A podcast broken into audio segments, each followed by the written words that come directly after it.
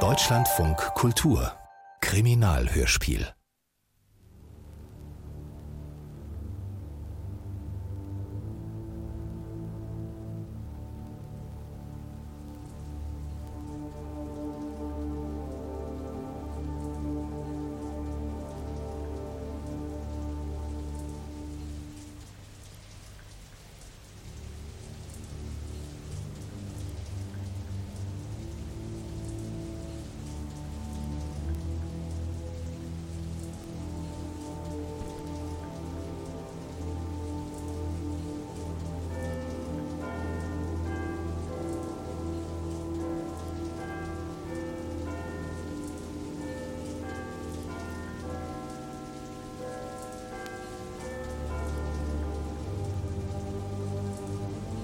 am Abend des 10. August 1903 gegen 8 Uhr.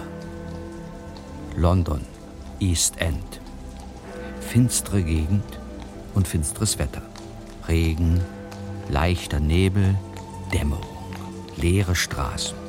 Nur ab und zu das Rasseln einer Droschke, der Ruf eines blinden Bettlers und die Schritte zweier Männer, die unter Regenschirmen zielbewusst voranstreben. Plötzlich bleiben sie stehen. Etwa 20 Meter vor ihnen spielt sich eine merkwürdige Szene ab. Drei Gestalten in langen weißen Mänteln schleppen einen unförmigen Sack zu einer Kutsche am Straßenrand. Professor, hm? der Sack zappelt. Dies ungewöhnliche Faktum, mein lieber Hedge, ist mir nicht entgangen. Hilfe! Und um Hilfe ruft er auch, der Sack. Ohne jeden Zweifel. Wissen Sie was, Professor?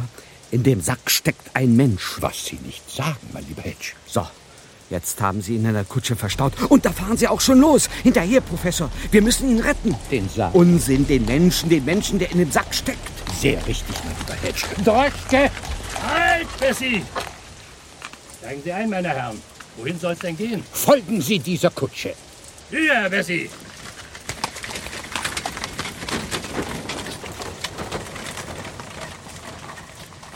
Na bitte.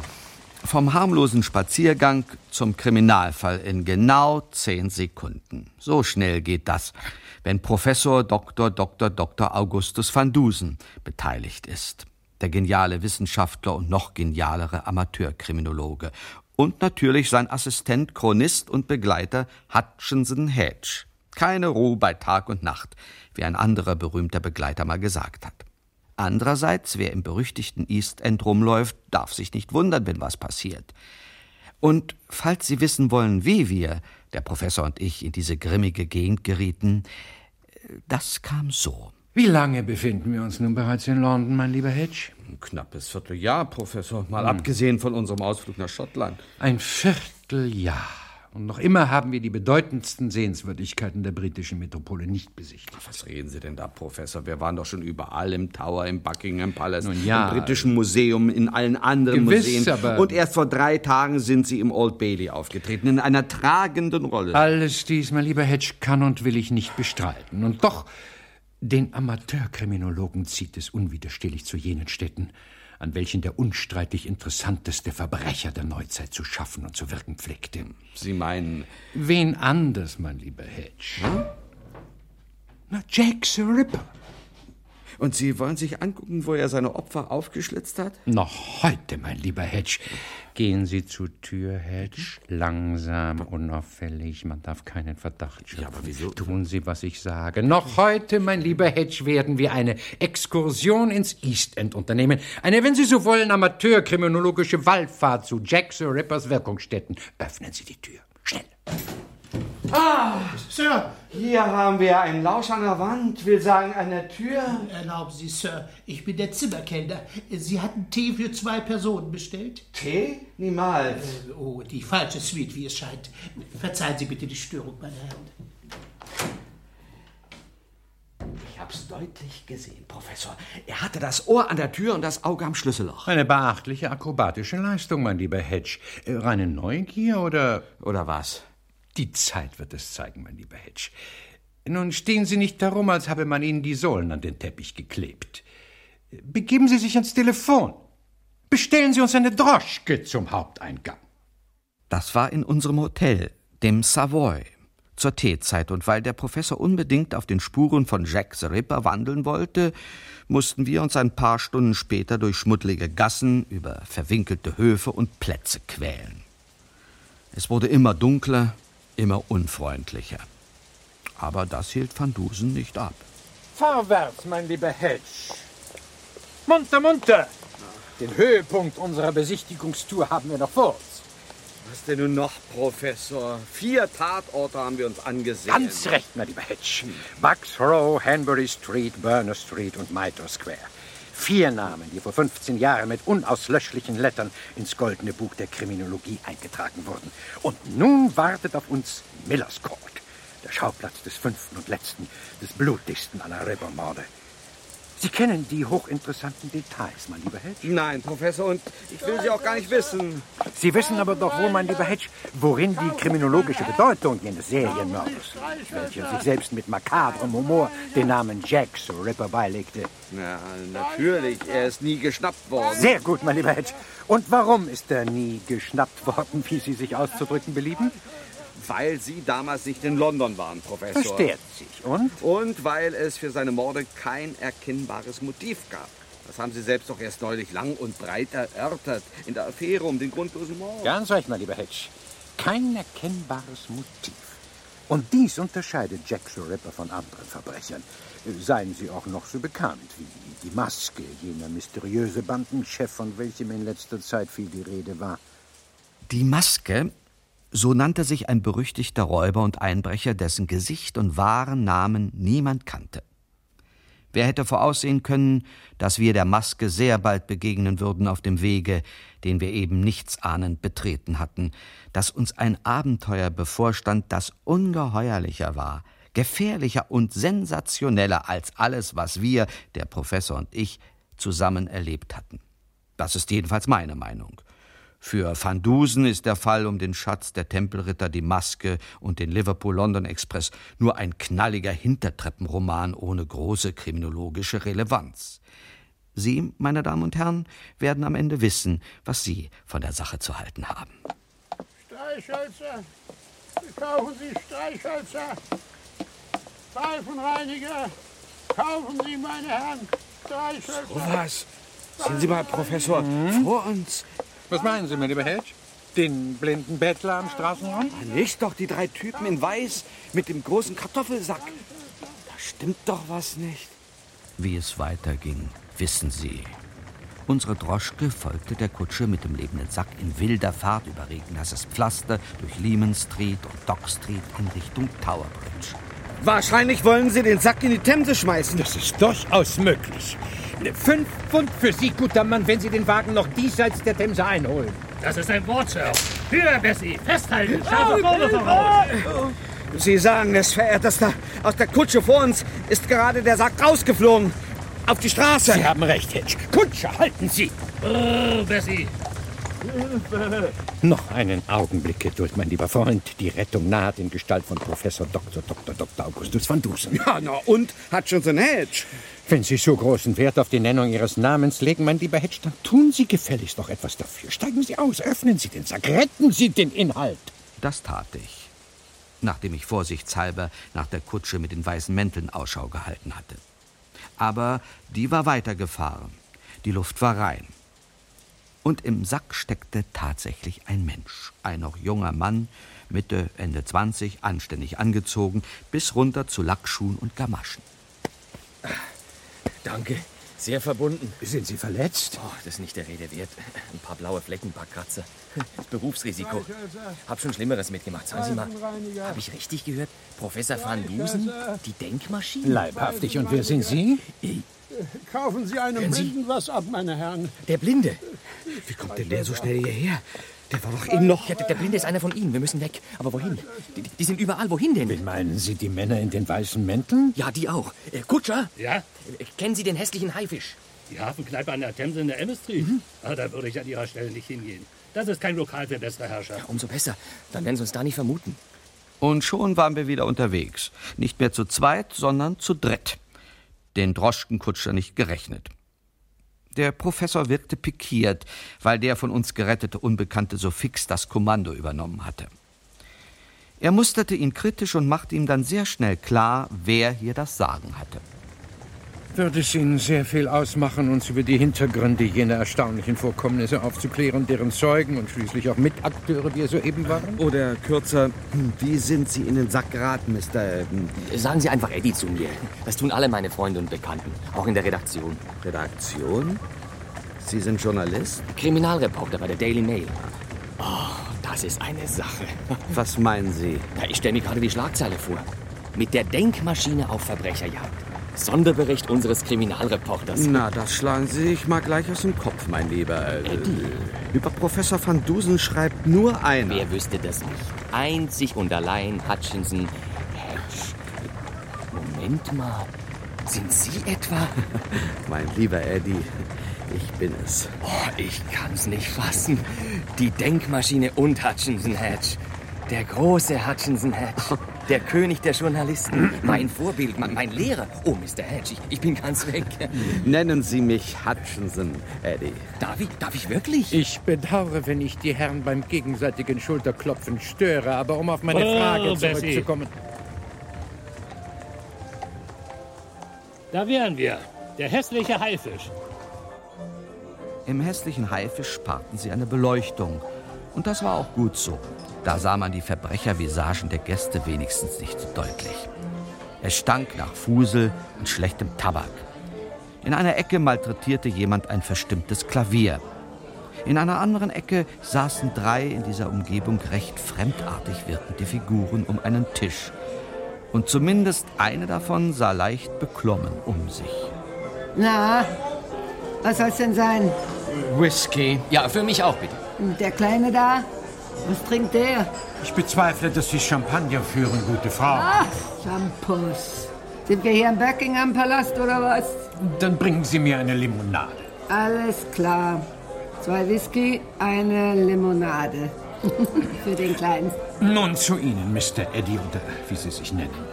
Äh, nicht nur, dass Sie eine hochinteressante kriminologische Exkursion rüde unterbrechen, indem Sie sich entführen lassen, noch dazu in einem Kartoffelsack. Sie nehmen sich auch heraus, mich mich, Professor van Dusen, in diese übel riechende Lasterhöhle zu verschleppen. Wo es nicht mal Champagner gibt. Sehr richtig, meine Mensch. Was haben Sie zu Ihrer Rechtfertigung vorzubringen, Mr. Eddie? Whisky, ich, äh... Whisky, Ihre Plörre. Eine Limonade, drei Schilling. Rest für Sie, schöne Frau. Ich warte, Mr. Eddie. Ja, mir Eddie genügt, Professor. Kann uns auch niemand hören? Hm, keine Sorge, Eddie. Wir sind unter uns. Hm. Also kurz und bündig. Ich bin einer ungeheuren Sache auf der Spur. Haben Sie schon mal von den Tempelrittern gehört? Na, selbstverständlich. Ein mittelalterlicher Ritterorden, gegründet während der Kreuzzüge im Jahre 1118, wenn ich nicht irre. Äh, Sie irren nie, Professor. Danke, Hedge. Der Orden, benannt nach dem salomonischen Tempel zu Jerusalem, entwickelte sich zu einer bedeutenden politischen und ökonomischen Macht, bis er zu Beginn des 14. Jahrhunderts durch König Philipp den Schönen von Frankreich aufgelöst wurde. Die Führungsschicht wurde getötet, das große Vermögen des Ordens beschlagnahmt. Hedge. Ja? Sie schlafen doch nicht etwa? Jawohl, ich war nur in Gedanken versunken. Gedanken? Ähm, Erstaunlich. Ich habe mich nämlich gefragt, was die ollen Ritter aus dem Mittelalter mit unserem Abenteuer zu tun haben. Aber sehr viel, Hutchinson. Ich muss Ihnen widersprechen. Professor van Dusen hat sich gerade geirrt in einem wichtigen Punkt. So? Ja, der Orden der Tempelritter ist nicht aufgelöst. Der existiert immer noch. Im Geheimen. Hinter den Kulissen. Ah, Sie meinen wie die Freimaurer? Noch viel geheimer, Hutchinson. Und viel gefährlicher. Überall stecken sie, die Tempelritter. In Politik und Wirtschaft, im vornehmen Westen und im East End. Überall haben sie ihre Finger im Spiel. Überall ja, sind die Drähte. Unsinn, das sind doch Ammenmärchen. Ach ja, Professor? Und was ist das? Der Blinde. Und hinter ihm weiße Mäntel, wenn ich richtig sehe. Sie sehen richtig, Hutchinson. Kommen Sie, meine Herren. Ja, wohin denn? Zum Hinterausgang. Ich kenne mich hier aus. Kommen Sie. Da! Da sind Sie! Packt Sie! Busson! Wir rannten durch die Hintertür, über einen Hinterhof und dann standen wir am Quai der Themse und kamen nicht weiter. Was tun? Der Blinde mit seinen weiß bemäntelten Kumpanen tauchte schon im Hof auf. K können Sie schwimmen, Professor? Das dürfte sich erübrigen, mein lieber Eddie. Sehen Sie nach unten.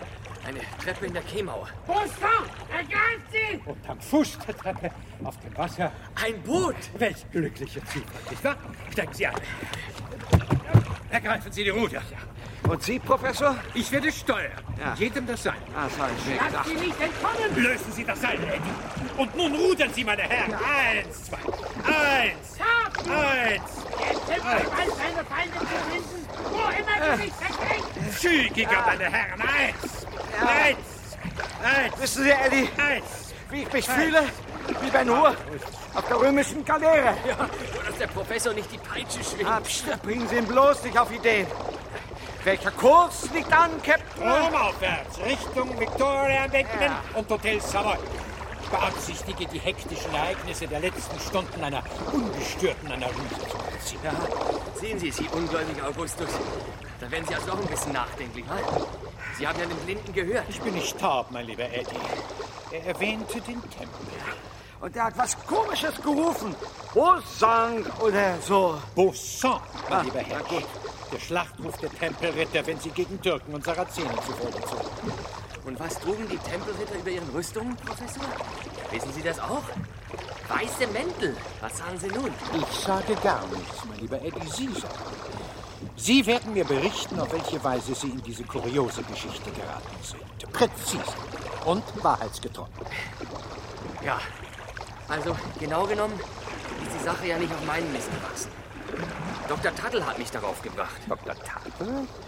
Sie meinen den bekannten Medievisten? Nö, ich meine den gelehrten Typ aus der Bibliothek vom Britischen Museum, der unheimlich viel von Rittern und Kreuzzügen versteht und so. Ja, eben den meine ich auch, mein lieber Eddie. Ach ja? Jedenfalls, ich habe Dr. Tuttle im Britischen Museum kennengelernt. Im Lesesaal. Vor ein paar Wochen. Ich war gerade zurück aus Südafrika. Sonderkorrespondent im Burenkrieg, wissen Sie? Wir kamen ins Gespräch und er erzählte mir von den Tempelrittern. Da habe ich aber die Ohren gespitzt, das kann ich Ihnen flüstern.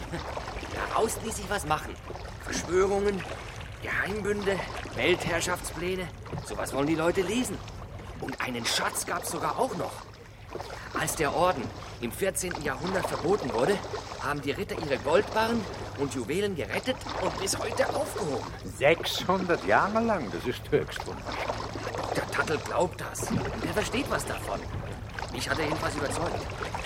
Ich habe dann selber ein bisschen nachgeforscht und dabei war ich wohl nicht vorsichtig genug. Die Templer müssen gemerkt haben, dass ich hinter ihnen her war. Heute Nachmittag bin ich in der Redaktion angerufen worden, so gegen halb sechs. Ein Mann war dran, wollte seinen Namen nicht nennen. Was sagt er?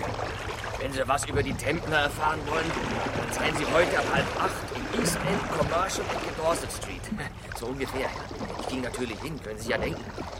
Und als ich etwa eine halbe Stunde rumgestanden hatte, da tauchte plötzlich ein blinder Bettler auf.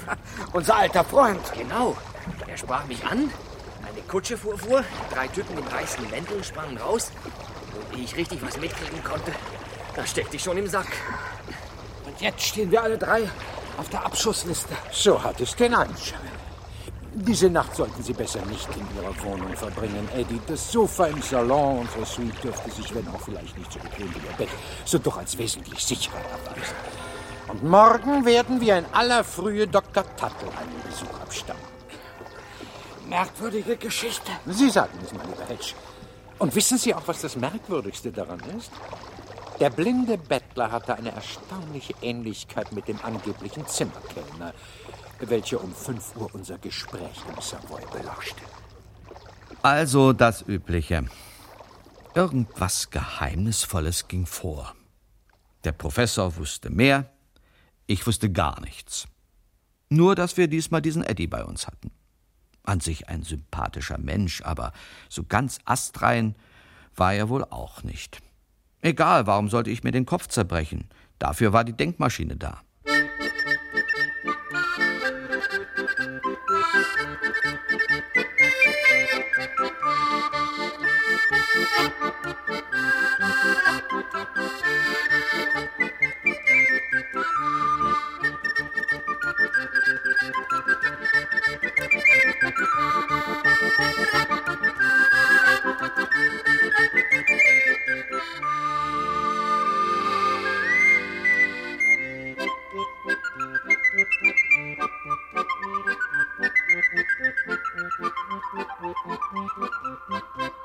Thank you.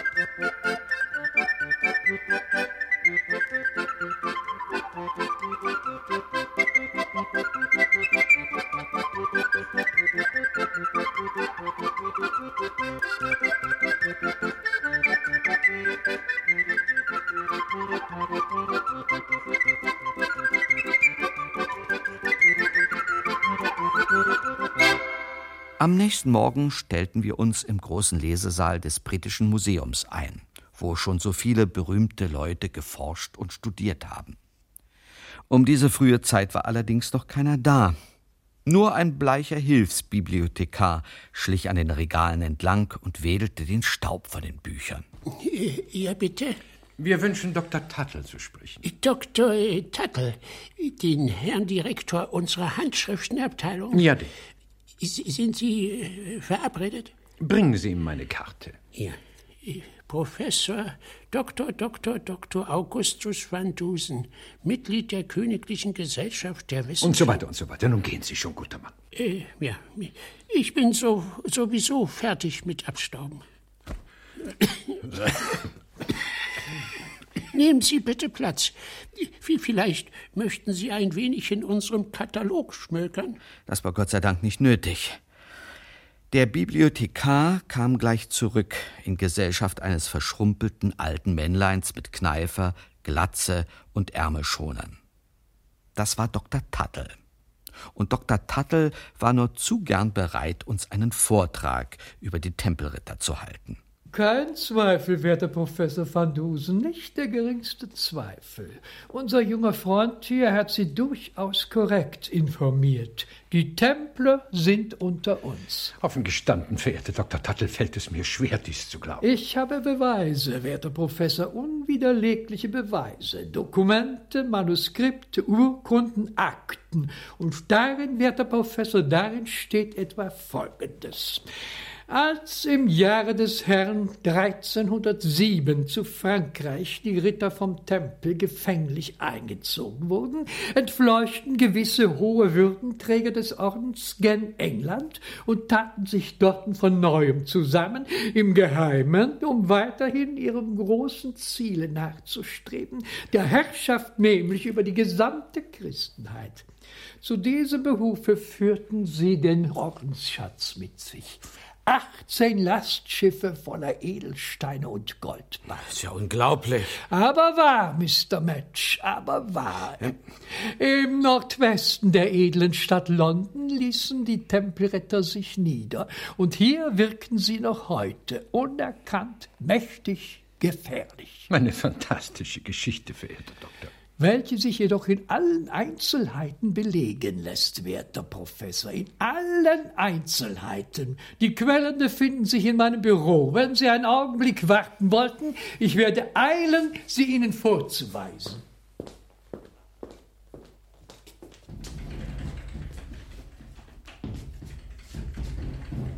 Er verschwand durch eine schmale Tür zwischen hohen Bücherregalen, und wir warteten. Das Augenblickchen zog sich hin. Fünf Minuten. Zehn Minuten. Eine Viertelstunde. Der Hilfsbibliothekar ist auch verschwunden. Seltsam. Apropos Hilfsbibliothekar. Ist Ihnen aufgefallen, wie sehr er dem Blinden und dem Zimmerkellner ähnelte? Hilfe! Das war Dr. Tuttle in seinem Büro. Ist abgeschlossen. Zur Seite, Professor. Eddie und ich machen das schon. So, du gleich! Das Büro war leer.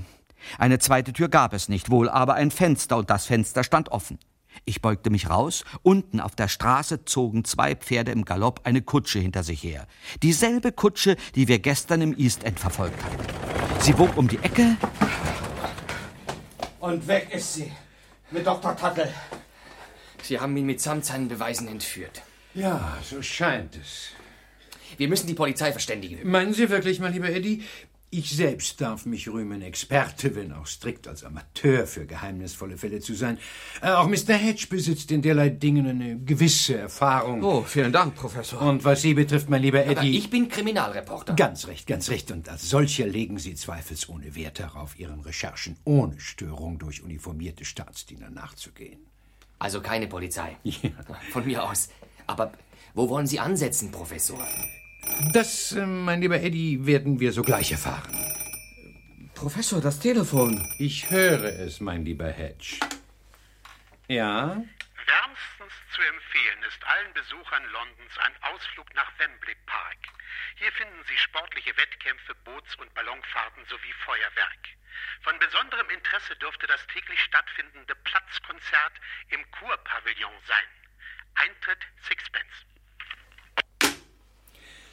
Ah. Wo finden wir Wembley Park, mein lieber Eddie? Im Nordwesten von London, hinter Wilston. Aber wieso? Im Nordwesten, so, so.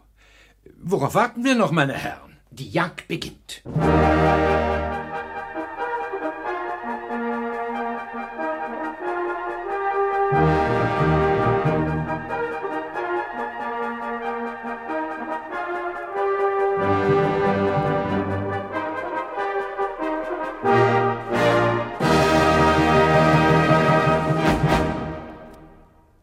Vom Bahnhof Baker Street fuhren wir mit dem Vorortzug auf den Gleisen der London- und Nordwestbahn, mit denen wir später auf so unangenehme Weise nähere Bekanntschaft schließen sollten.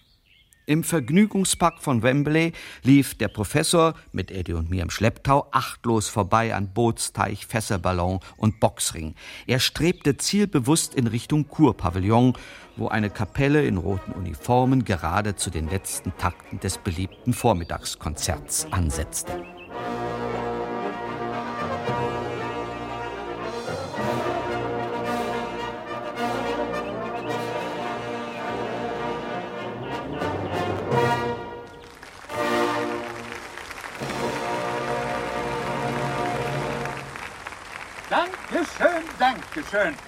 Dank, meine Damen und Herren. Und damit sind wir wieder mal am Ende unserer Darbietung, die wie immer unter dem Motto stand: Schöne Musik, beliebte Klänge aus nah und fern. Für heute verabschieden sich von Ihnen Sergeant Pepper und seine Lonely Hearts Club Band. Professor? Dieser Sergeant Pepper, das ist doch. Sie haben es bemerkt, mein lieber Herr? Ja. Sehr schön. Anscheinend wird selbst Ihr Blick allmählich schärfer. Der Mann, welcher sich hier Sergeant Pepper nennt, ist kein anderer als... Als der Hilfsbibliothekar vom Britischen Museum. Und der Blinde. Und der Zimmerkellner im Savoy. Desgleichen, um auch das nicht unerwähnt zu lassen, jener anonyme Anrufer, welcher uns den Besuch in Wembley Park so warm ans Herz legte. Folgen Sie mir, meine Herren. Es drängt mich, mit dieser vielseitigen Persönlichkeit einige Worte zu wechseln. Leichter gesagt als getan. Sergeant Pepper sah uns und reagierte sofort. Er legte den Dirigentenstab aus der Hand, sprang vom Podium und verschwand mit immer größeren Schritten hinter dem Kurpavillon. Und da löste er sich offenbar in Luft auf. Denn als wir um die Ecke bogen, war weit und breit nichts von ihm zu sehen. Der Platz hinter dem Pavillon war leer. Bis auf eine alte Frau mit einer riesigen Traube bunter Luftballons. Ballons gewünscht, schöne bunte Luftballons. Haben Sie einen Mann in roter Uniform gesehen, gute Frau? Nein, keinen roten Mann, lieber Herr. Nur rote Ballons, schöne rote Ballons. Kaufen Sie mir einen ab. Ja? Aus dem Wege. Wo kann er denn bloß geblieben sein? Wenn Sie nicht kaufen wollen, dann schenke ich Ihnen einen Ballon. Hier, für Sie. So, und den für den kleinen Herrn mit dem großen Kopf. Verbindlichsten Dank. Halten Sie ihn gut fest, lieber Herr. Lassen Sie ihn nur nicht fliegen. Und dann tat die Ballonverkäuferin etwas Seltsames. Sie ließ ihre Ballons los, griff unter ihren weiten Rock, zog eine Pistole hervor und legte auf uns an. Eddie und ich warfen uns sofort zu Boden. Mein lieber Eddie, mein lieber Hedge, was treiben Sie denn dort unten? Stehen Sie auf! Der Schütze hat bereits das Weite gesucht. Der Schütze? Haben Sie ihn nicht erkannt? Unser alter Freund in einer neuen Rolle. Seiner sechsten, wenn ich richtig gezählt habe. Also, deshalb war er so plötzlich verschwunden. Und jetzt ist er schon wieder weg. Nachdem er getan hat, was ihm zu tun oblag. Der Schuss galt nämlich nicht unseren Personen, meine Herren. Sondern? Er galt meinem Ballon. Ah, richtig. Die Luft ist raus. Und dadurch kommt zum Vorschein, was sich außer der Luft noch im Ballon befand. Dies hier. Eine Postkarte. Eine Botschaft. Lasset euch warnen, der Tempel weiß seine Mysterien zu schützen. Sie irren, mein lieber Hedge. Diese melodramatische Warnung stellt nicht die uns zugedachte Botschaft dar. Nein? Wie jedes Objekt hat auch eine Postkarte zwei Seiten. Und wenn Sie sie umwenden, dann sehen Sie. Ah, eine Fotografie. Eine Ansicht. Harrow on the Hill, der historische Kirchhof. Das ist ganz in der Nähe, Professor. Zehn Minuten mit einer Droschke vom Eingang. Also auf zur nächsten Etappe der Schnitzeljagd, meine Herren. Harrow, wir kommen.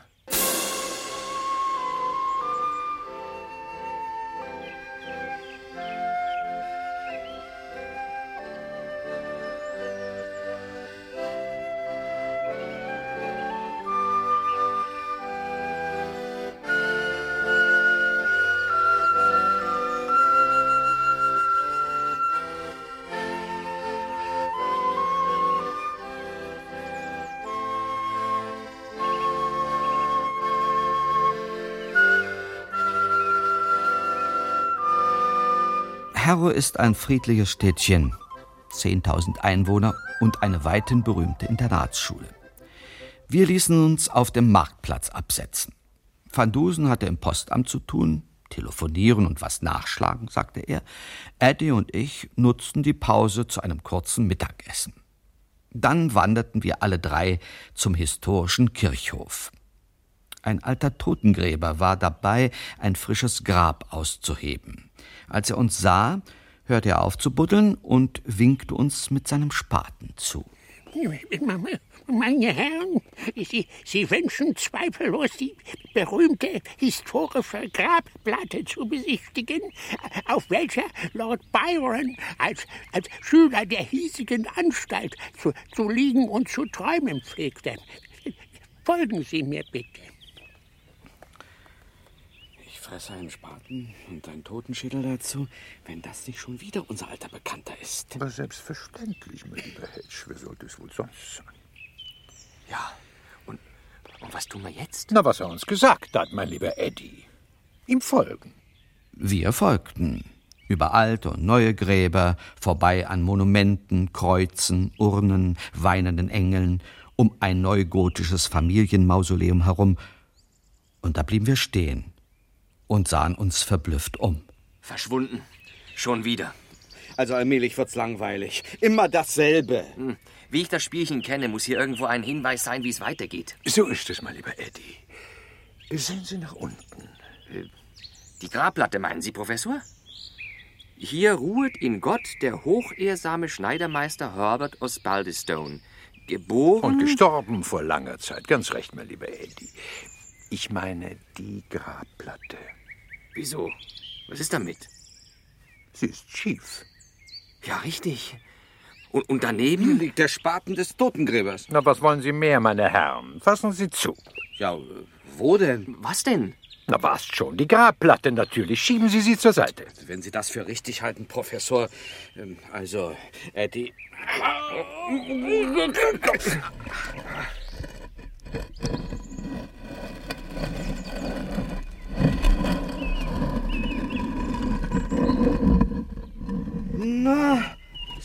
einer, guck, ein Loch. Und Stufen. Und ein unterirdischer Gang. Ich habe nichts anderes erwartet. Sie tragen Ihre elektrische Handlampe bei sich, mein lieber Hedge? Immer, Professor. Dann gehen Sie voraus. Ich. Immer ich. Aber meckern half nicht. Das wusste ich aus langjähriger Erfahrung. Also schaltete ich die Lampe an und machte den Weg weiser. Nicht, dass viel zu weisen gewesen wäre, der unterirdische Gang führte direkt geradeaus. Keine Abzweigungen, keine Kreuzungen. Ab und zu an der Wand ein verwittertes Tatzenkreuz. Ah, das Zeichen der Templer. Wir sind auf dem rechten Wege. Fragt sich bloß wohin. Unterirdische Gänge, Hintertüren, Hinterhöfe, Hintertreppen.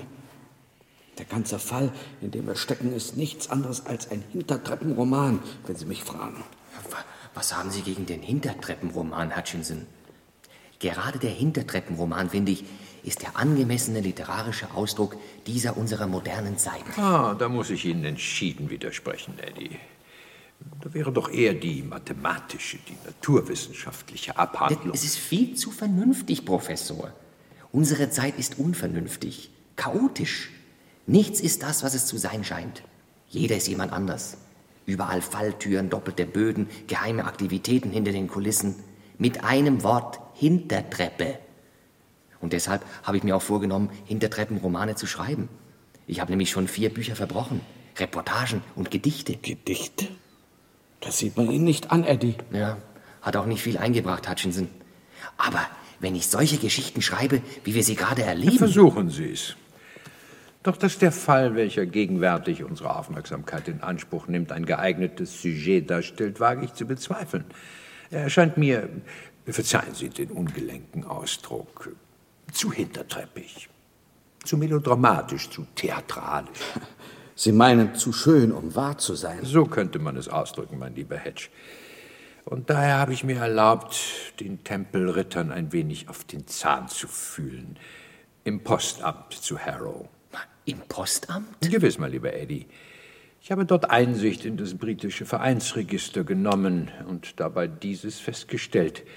Die Templer sind in der Tat noch unter uns. Ah, habe ich's nicht gesagt? Jedoch nicht als finsterer Geheimbund, sondern als völlig legaler, wenn auch recht exklusiver Club im Londoner West End. Die ehrsame Ritterschaft vom Tempel Salomonis. Nummer 13 St. James Square. Ich habe mit dem Clubsekretär Mr. Phipps telefoniert. Die Ritterschaft, welche vom alten Templerorden abzustammen behauptet, betätigt sich in erster Linie karitativ, auf der Grundlage des erheblichen Clubvermögens. Der Templerschatz. Da ist er geblieben. In Summe ein über jeden Verdacht erhabener, solider Verein. Und das ist das ganze Geheimnis? In der Tat, mein lieber Hedge. Nicht romantisch, fast ein wenig spießig, aber vernünftig. Und vor allem wahr. Hedge, was tun Sie? Ich kehre um, Professor. Wenn das so ist, was suchen wir dann auch hier? Die Lösung, mein lieber Hedge. Kommen Sie zurück. Sie glauben doch wohl nicht, dass angesehene Londoner Clubmitglieder in ständig wechselnden Verkleidungen herumlaufen, dass sie Journalisten in Kartoffelsäcke stecken und Historiker aus ihren Arbeitsstätten entführen. Das ist unwahrscheinlich. Unmöglich. Hinter diesen rätselhaften Vorgängen steckt etwas ganz anderes. Und was dahinter steckt, das, mein lieber Hedge, mein lieber Eddie, wollen und werden wir ergründen. Licht! Da vorne ist Licht! Der unterirdische Gang war zu Ende. Wir stiegen ein paar Stufen hoch und standen wieder im Tageslicht. Im Hof einer Ruine, die aussah wie eine alte Burg mit stumpfen Türmen und runden Fensterbögen. Spätnormannischer Stil, sagte Van Dusen. Aber natürlich, die Komturei, die alte Komturei bei Harrow, im Wald von Green Hill. Womit wir wieder bei den Templern wären. Mit Komtur wurde bekanntlich der Leiter einer Provinz des Ordens betitelt. Insofern. Das ist Dr. Tuttle. Und der, der steckt hinter dieser massiven Tür. Wir müssen ihn befreien. Keine allzu schwierige Aufgabe, mein lieber Eddie. Wie Sie sehen können, befindet sich der Schlüssel im Schloss. Wieder einer dieser glücklichen Zufälle. Schließen Sie auf. Wir betraten einen finsteren kleinen Raum ohne Fenster, ein richtiges Verlies. In einer Ecke hockte der entführte Dr. Tuttle, ein bisschen zerzaust, aber sonst noch ganz gut beieinander, wie es aussah. Über unser Erscheinen war er hoch erfreut und vor allem über das, was der gute Eddie ihm in der ersten Begeisterung anvertraute. Sie werden es nicht glauben, Dr. Tuttle. Professor Van Dusen weiß, wo die Templer stecken. Tatsächlich? Ja. Und der Schatz? Der Schatz auch. Wo, Eddie? Wo? Das hat doch wohl Zeit bis später. Gerade Sie, werter Professor, sollten der legitimen Wissbegierde des gelehrten Verständnis entgegenbringen. Sagen Sie es schon, Eddie, wo sind die Tempelritter? Mitten in London, Dr. Tuttle. Im vornehmen West End, St. James Square Nummer 13, ganz offen, als Club. Kein Geheimbund oder sowas. Sind Sie sicher? Ganz sicher, wenn Professor van Dusen das sagt. Danke, das war's, was ich wissen wollte. Beenden wir die Komödie. Protos! Ja, Chef. Ist alles vorbereitet? Jawohl, Chef. Ich komme jetzt raus. Sie bleiben, meine Herren. Sie haben gute Arbeit geleistet und sollten sich ausruhen. Machen Sie eine Pause. Schlafen Sie gut. Damit war er draußen. Wir waren gefangen. Gleich darauf ließ sich ein merkwürdiges Zischen hören. Stechender Geruch breitete sich aus. Gas! Da, aus dem Rohr an der Wand. Ich werde auf einmal so müde. Mein Gott. Professor. Keine Sorge, mein lieber Hedge. Wie die geschulte Nase des Chemikers festzustellen unschwer in der Lage ist, handelt es sich nicht um ein tödliches, lediglich um ein betäubendes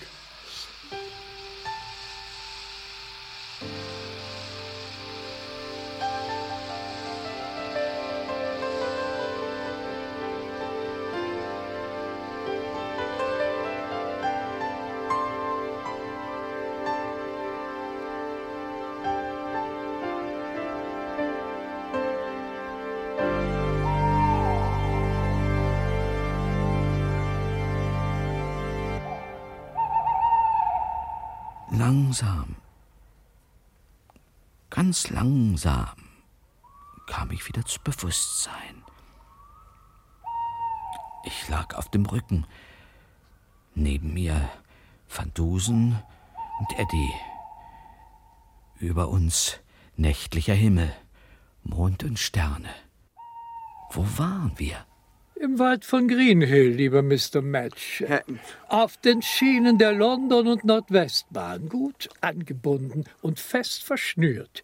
Porthos? Chef? Wie spät ist es? Viertel nach elf, Chef. Das ist meine rechte Hand. Eigentlich heißt er Max, aber ich nenne ihn Proteus, weil er so wandlungsfähig ist. Davon haben wir uns überzeugen können. Äh, Wann kommt der Express aus Liverpool, Proteus? In 20 Minuten, Chef. Sehr schön. Wir haben also noch ein wenig Zeit. Nutzen wir sie, wie es die Spielregeln verlangen, zu einer umfassenden Aufklärung über die Hintergründe der Angelegenheit, die nun bald ein so passendes und stimmiges, wenn auch für Sie, meine Herren, leider recht trauriges Ende nehmen wird. Das ist nicht nötig, verehrter Dr. Tattel. Ich weiß alles. Glaube ich Ihnen gern, mein werter Professor, aber denken Sie dann auch an Ihre zwei ahnungslosen Freunde.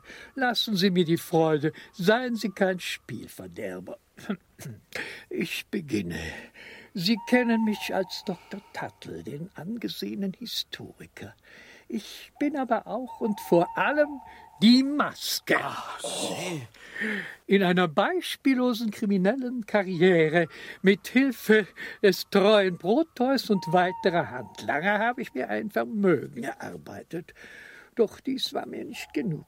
Als Dr. Tuttle im Verlauf seiner Forschungen auf Hinweise stieß, der Schatz der Templer existiere noch immer, und zwar in England, da beschloss die Maske, sich den Schatz anzueignen. Ich suchte nach ihm lange und aufwendig, leider ohne Erfolg. Doch dann hörte ich, Professor van Dusen sei in London.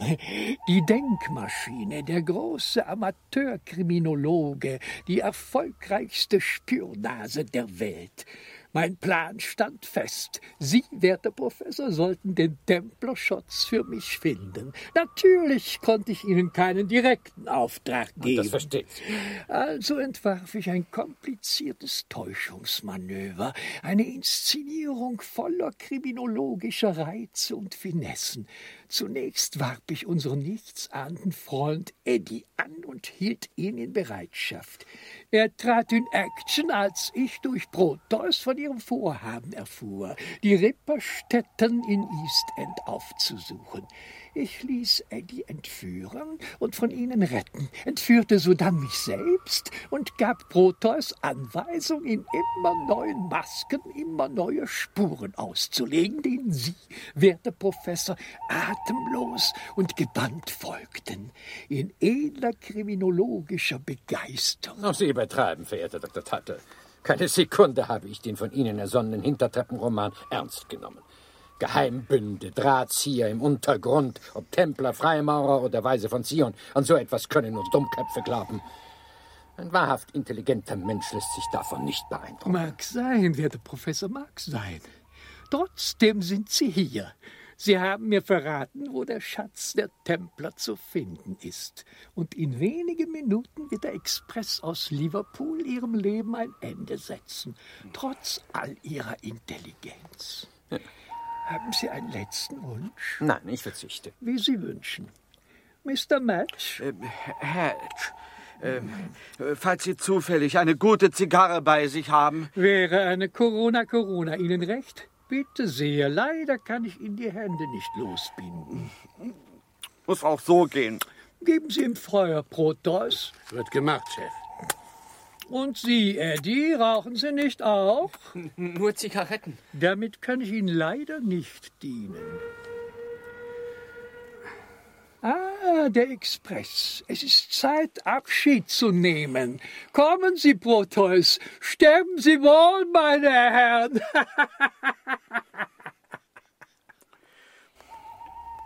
mein lieber Hedge, mein lieber Eddie, es ist Ihnen vermutlich gar nicht aufgefallen, aber wir befinden uns auf einem in botanischer Hinsicht äußerst interessanten Fleckchen Erde. Was will ich sagen? Im Schein der Blendlaterne, welche Dr. Tuttle mit sich führte, war es deutlich zu erkennen. Um uns äh, zwischen den Schienen und an der Böschung wächst die im Allgemeinen recht seltene Bärlapppflanze in Hülle und Fülle. Es handelt sich dabei, wenn ich richtig gesehen habe, um den Keulen- oder Kolbenbärlapp. Lycopodium clavatum. Die Bärlappgewächse. Um Gottes Willen, Professor. Der Express kommt immer näher und Sie halten uns botanische Vorträge. Sagen Sie uns lieber, wie wir den Zug stoppen können. Das, mein lieber Hedge, liegt einzig und allein bei Ihnen. Mm. Halten Sie Ihre Zigarre gut mit den Zähnen fest Mm. und lassen Sie sie auf gar keinen Fall ausgehen. Verstehen Sie das, Eddie? Kein, kein Stück, Hutchison. Um auf den Bärlapp zurückzukommen, welcher im Volksmund auch Wolfsfuß, Schlangenmoos oder Drudenfuß genannt wird. Er tritt in Nadelwäldern auf und besitzt trockene, schwefelgelbe Sporen. Der, der, der Zug, ich kann die Lampen sehen. Gleich ist er hier. Tun Sie doch was, Professor. Nicht ich, mein lieber Hedge, Sie müssen etwas tun. Wenn ich das Kommando gebe, befördern Sie die brennende Zigarre mit Schwung aus Ihrem Munde. Und zwar so, dass sie direkt in die Bärlapppflanze fällt. Bärlappsporen haben nämlich die bemerkenswerte Eigenschaft. Da ist er. Jetzt, Hedge!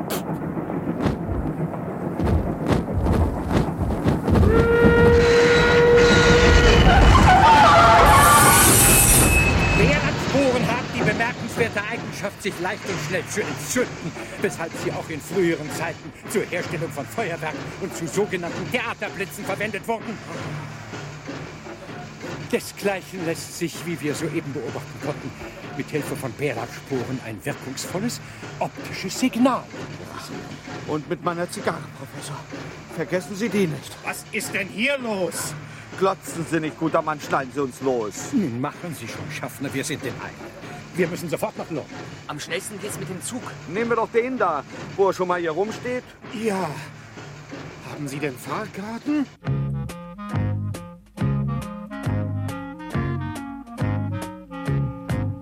Von Paddington Station aus rief Van Dusen Scotland Yard an, und als wir dann im Clubhaus der ehrsamen Ritterschaft von Tempel Salomonis ankamen, war schon alles vorbei. Mit lobenswerter Fixigkeit war die Polizei am St. James Square erschienen, hatte das Haus besetzt und die Verbrecher festgenommen. Dr. Tuttle alias Die Maske, Proteus und drei Bandenmitglieder, diesmal nicht in weißen Mänteln, harrten in Handschellen des Abtransports. Vorher hatten sie aber noch kräftig was anstellen können. Das Haus, vor allem das Clubbüro, sah aus wie Sodom und Gomorra. Auf der Suche nach dem Templerschatz hatten die Gangster die Wände aufgestemmt, das Parkett rausgerissen und die Möbel zerkleinert. Mr. Phipps, der Clubsekretär, war völlig aufgelöst. Wie die Vandalen, Professor. Sie haben gehaust wie die Vandalen. Die reine Zerstörungswut. Und so sinnlos.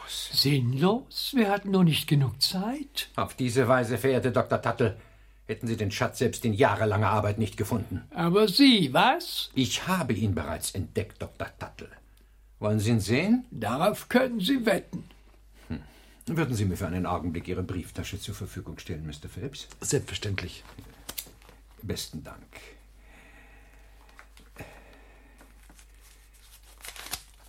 Bitte sehr. Der sagenumwobene Schatz der Templer. Sie reden irre, Professor. Das ist doch nur ein Stück Papier. Und Sie erwarteten Gold und Edelsteine. Ja.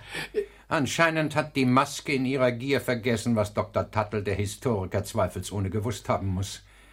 Dass nämlich die historische Bedeutung des Templerordens unter anderem darin liegt, dass er mit der Erfindung des bargeldlosen Zahlungsverkehrs die Grundlage für unser modernes Bankwesen geschaffen hat.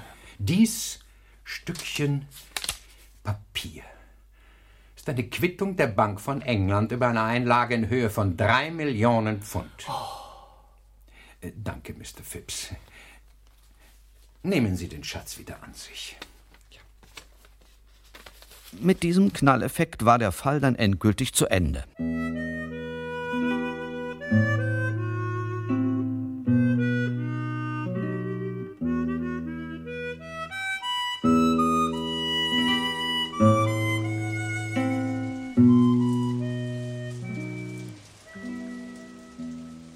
Vor dem Clubhaus auf dem St. James Square verabschiedete sich Eddie von uns. Machen Sie es gut, Professor. Ja, ja. Sie auch, Hutchinson. Schreiben Sie mir mal einen Brief. Okay, aber an wen? Eddie allein wird wohl nicht reichen. Ja, Habe ich Ihnen immer noch nicht meinen Nachnamen gesagt? Nein. Naja, es ist ja so viel passiert. Äh, Haben Sie was zum Schreiben da, Hutchinson? Ja, klar. Also dann. äh, Edgar Wallace. Edgar Wallace? Redaktion der Daily Mail, Fleet Street, London. Haben Sie? Ja.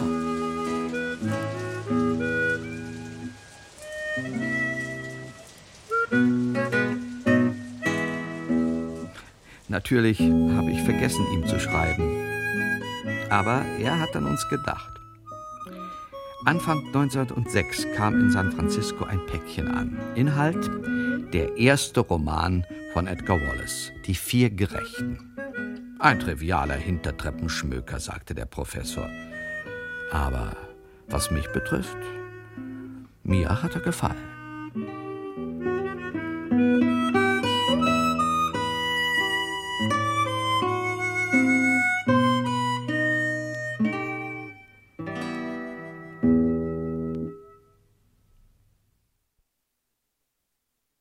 Professor van Dusen auf der Hintertreppe.